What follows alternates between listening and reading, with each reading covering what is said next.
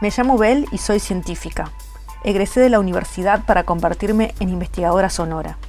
Eso quiere decir que recorro paisajes documentando sonidos.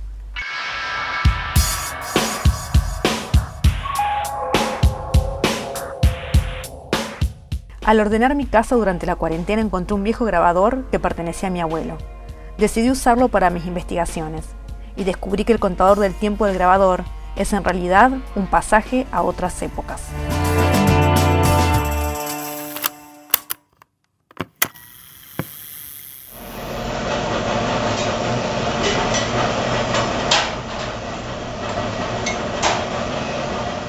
Nota de voz 1.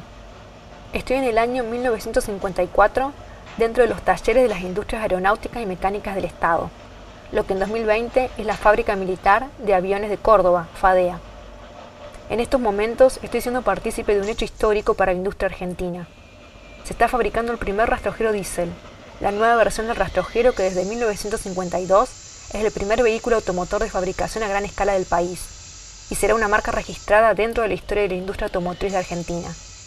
Confiable, económico, robusto y con una gran capacidad de carga, fue un gran aliado de la clase trabajadora durante sus casi 30 años de producción, hasta que dejó de fabricarse en 1980.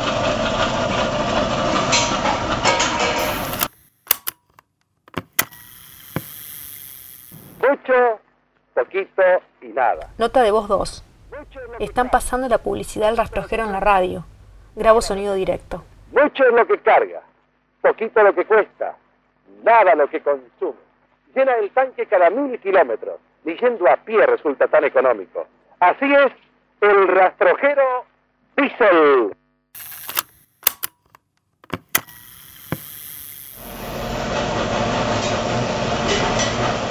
Nota de voz 3. Recorriendo la fábrica me encontré con Raúl Gómez, uno de los diseñadores del rastrojero. Me contó que el rastrojero vio la luz el 1 de mayo de 1952 Resulta que el Estado argentino compró una partida de tractores a una fábrica de Estados Unidos y estos llegaron a la Argentina con algunos problemas, por lo que se decidió a partir de esos tractores fabricar un vehículo para el campo. Entonces Gómez junto al ingeniero Félix Sanguinetti se pusieron a trabajar y diseñaron el primer rastrojero que tenía un motor marca Jeep Willys a nafta. Luego de dos años y viendo el éxito de venta del rastrojero, se decidió un rediseño y se le cambió el motor a nafta por el Bogward D301 E1 a gasoil de origen alemán más cómodo y barato para el trabajo en el campo.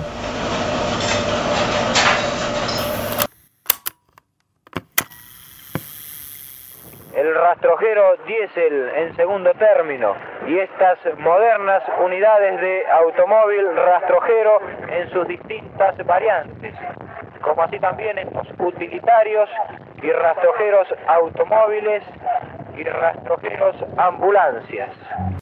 Nota de voz 4. El rastrojero pasó a ser un ícono de la industria nacional. Se llegaron a fabricar hasta 12.000 unidades por año, y desde su primer prototipo siempre hubo mejoras y cambios en los diseños. Hubo rastrojeros pick-up, camionetas, versión ambulancia y hasta un rastrojero taxi. No solo fue utilizado por gente de campo, sino que también tuvo mucha vida en las ciudades, como utilitario para todo tipo de labores. Raúl Gómez también me cuenta cómo, en una charla con el brigadier San Martín, director de la fábrica, surgió el nombre rastrojero. Grabo a Gómez, sonido directo.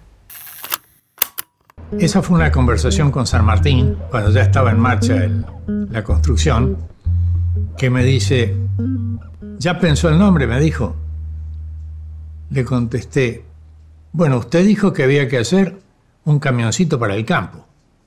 Si va a andar por el campo, va a andar en el rastrojo, es rastrojero. De acuerdo. Así fue como se definió. A los dos días ya estaban las plaquitas hechas, colocadas.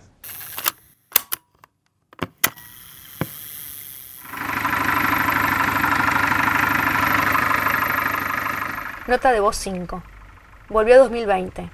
Estoy en el Museo Científico Tecnológico de la UNC y tengo enfrente mío al motor Boward D301E1. Está expuesto al público. Lo miro y recuerdo el sonido característico de este motor. Durante los 30 años de su producción, se fabricaron en total 140.000 unidades y siempre fue líder dentro del mercado de las pick-up y utilitarios, dejando atrás a las grandes multinacionales como Ford, Chevrolet, Fiat o Citroën, hasta que dejó de fabricarse en marzo de 1980. ¿Será posible para Argentina volver a fabricar algo así? Sigo mi recorrido por el museo.